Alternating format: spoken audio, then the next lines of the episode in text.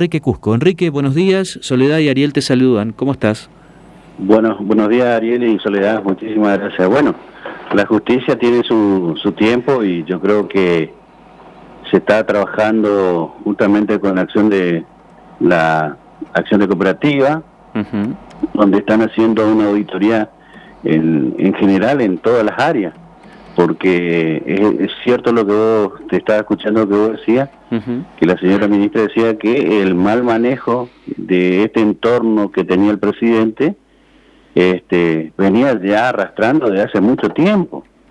Este, y resulta que vaya la sorpresa, Ariel, que no hay documentos, no hay papel, o sea, se hacía como si fuera que era un simple kiosco donde prácticamente estaba en juego la eh, todo el patrimonio de los socios.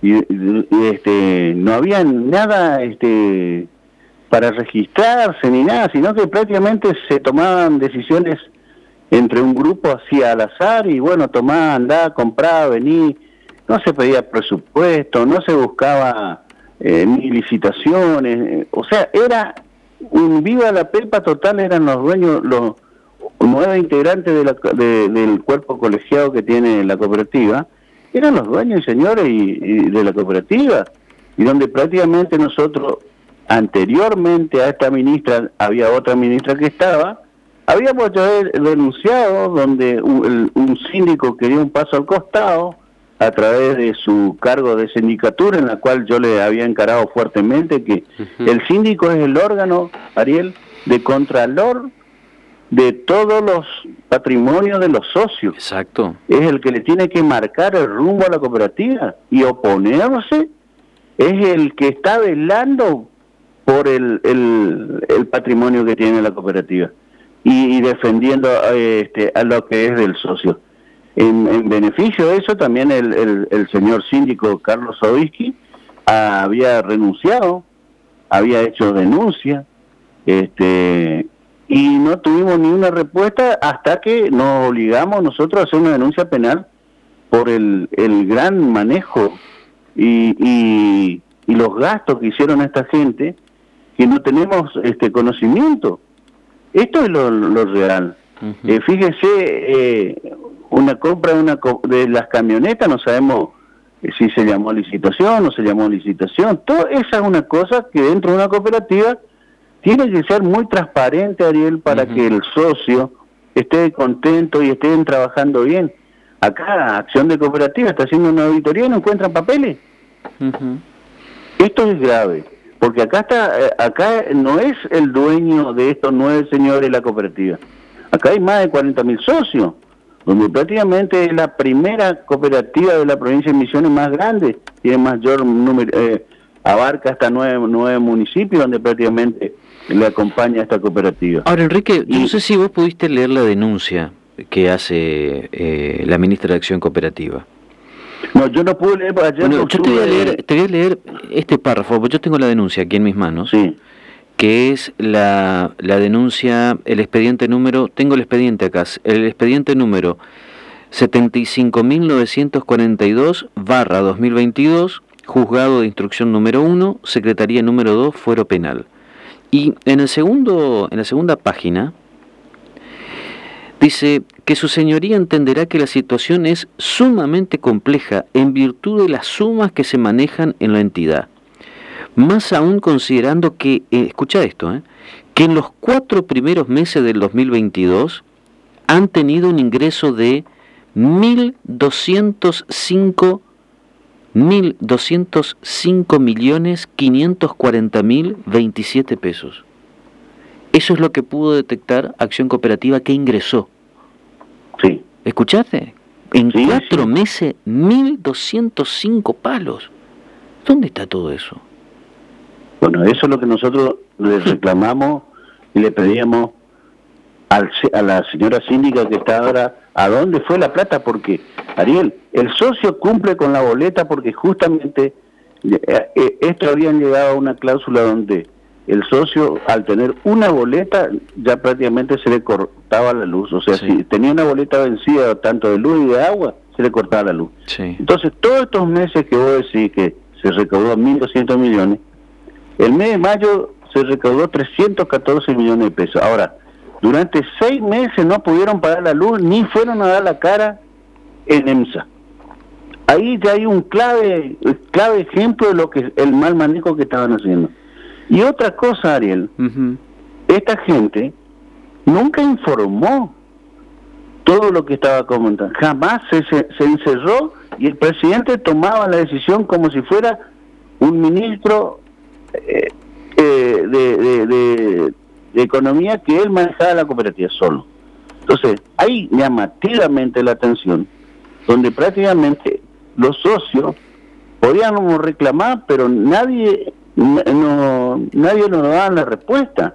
Ahí está la cuestión en la que nos obligan a nosotros a ir a la justicia como socio para velar por el bienestar de nuestra cooperativa.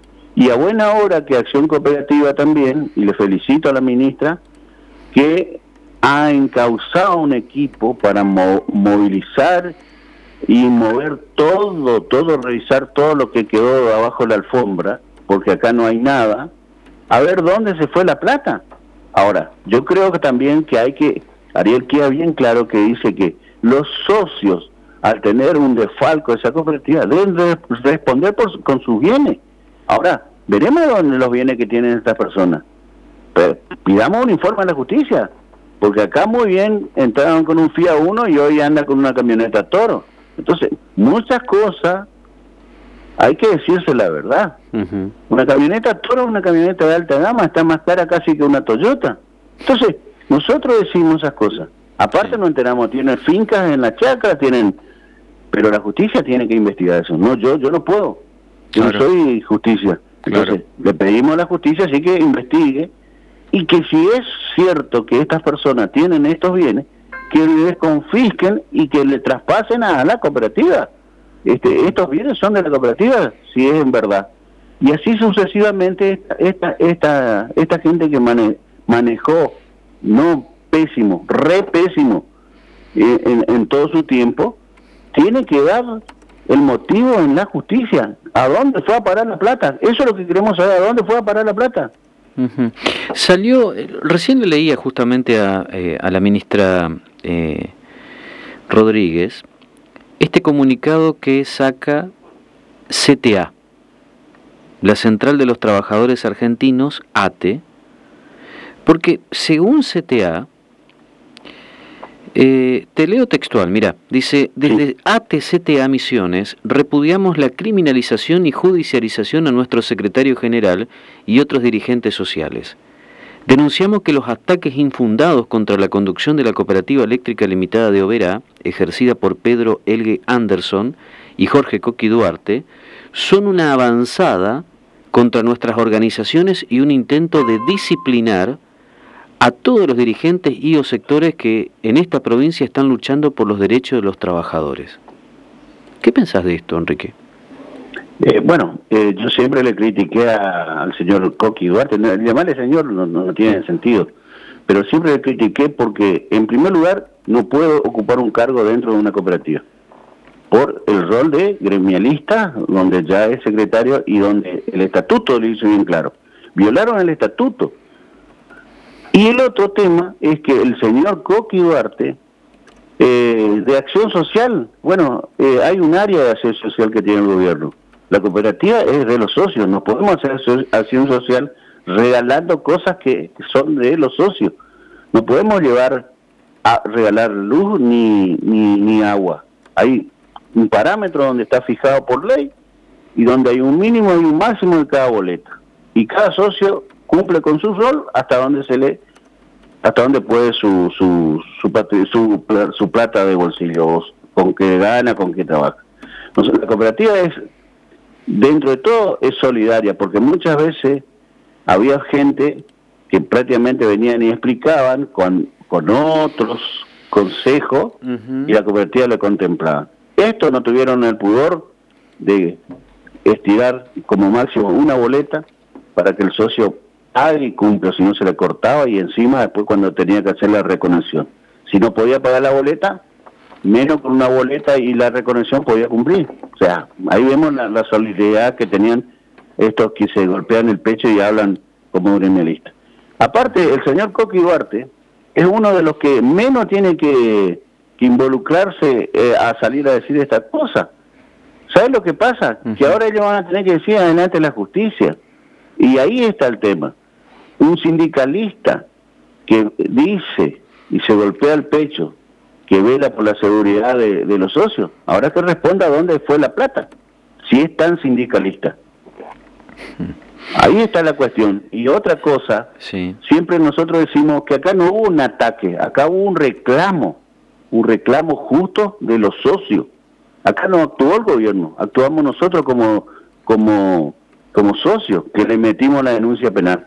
Por lógica que la cooperativa tiene un ente que es la, la Dirección de Acción Cooperativa y donde responde. Y me parece bien que se ha inclinado eh, hacia la investigación que tiene que tener. Me parece lógico esto. En ningún punto del mundo, si hay un ente controlador, y bienvenido sea, para que las cosas se hagan bien. Este, Enrique, la última pregunta porque tengo poco tiempo. ¿La CELO está fundida? Y con la deuda que tiene, con la, con la deuda que tiene que, que dejaron estas personas, yo creo que si, si hacemos los pasos firmes, en poco tiempo podemos recuperarla. Pero con un mano, mano de hierra firme, con el acompañamiento del gobierno también, porque muchas cosas hay que, hay que eh, pedir al gobierno, porque acá está la necesidad de la gente. Eh, verdaderamente, si te digo como persona, sí, tiene una deuda grandísima, grandísima que nos preocupa. Es cada vez que, cada año que pasa era una bola de nieve más grande. Entonces, nos faltaría, como ahora se está haciendo, negociando con el gobierno, tratando de equilibrar, eh, pagando la, la, boleta de ENSA cada mes, tratando de orquestar y, y armando un, nuevo sistema dentro de la cooperativa para que esto, no sé si en tres años, dos años o cinco años, se normalice totalmente. Me parece es fantástico que esto se eh, que ocurra y que salvemos la cooperativa. Pero entre todos, eh, socios, eh, intendentes y también el gobierno de la provincia que va a entender esta situación de esa gente que no hay que dejar de participar nunca más dentro de una cooperativa o dentro de otro sector, porque ya quedó demostrado que la, a, la mala, a la mala administración le lleva a la fundición. Enrique, un gusto escucharte, como siempre, un fuerte abrazo. ¿eh? Ariel, un fuerte abrazo a vos y a, a, la colega tuya y que tengan ustedes un buen día. Pero hace mucho, hace mucho, hace mucho no discutimos de hierba. Podemos hablar cuando tú quieras, en cualquier momento. Exactamente. Cuando tú quieras podemos hablar y hay muchas cosas para decirlo. Exacto. Y también este, cosas buenas y cosas que quedaron y quedan para hacer. Un fuerte abrazo. Eh, el plan estratégico no se cumplió. ¿No? Eh, en, su totalidad. Ah. Y en el 2028 se vence mm. y hay muchas cosas que se dejó afuera y se mm. implementó otra. Así que me gustaría hablar muchas cosas con todo. Gracias, un fuerte abrazo Enrique. Buena jornada. y que tengan buen día. ¿eh? Gracias, igualmente. Opinión responsable, temporada 2022, con la conducción de Ariel Sayas. Enrique